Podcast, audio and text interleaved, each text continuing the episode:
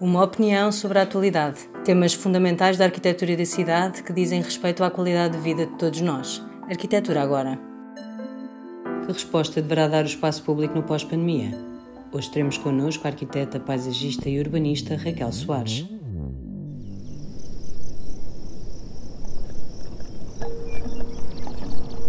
As pessoas, as cidades, os espaços públicos precisam de verde mais espaços verdes, mais presença de elementos verdes, verde organizado, verde desorganizado, verde acessível, verde inacessível, verde visual, verde contemplativo, verde comestível, verde fresco, verde poético, verde em várias camadas e expressões.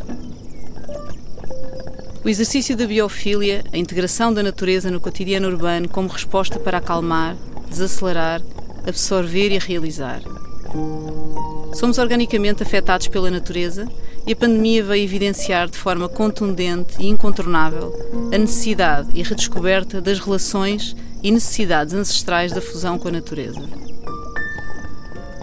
Incluir a natureza nas rotinas urbanas é imperativo. Em termos práticos, incluir, projetar e executar mais áreas verdes, jardins de bairro, eixos arborizados, praças, parques urbanos, hortas. Viver o espaço público verde como momentos de pausa, alívio, suspensão de tempo, perda do tempo, convívio, partilha e, fundamentalmente, como atividade do ato contemplativo. Ter espaços e momentos para poder desacelerar a vida e regressar à mesma depois de nos termos perdido.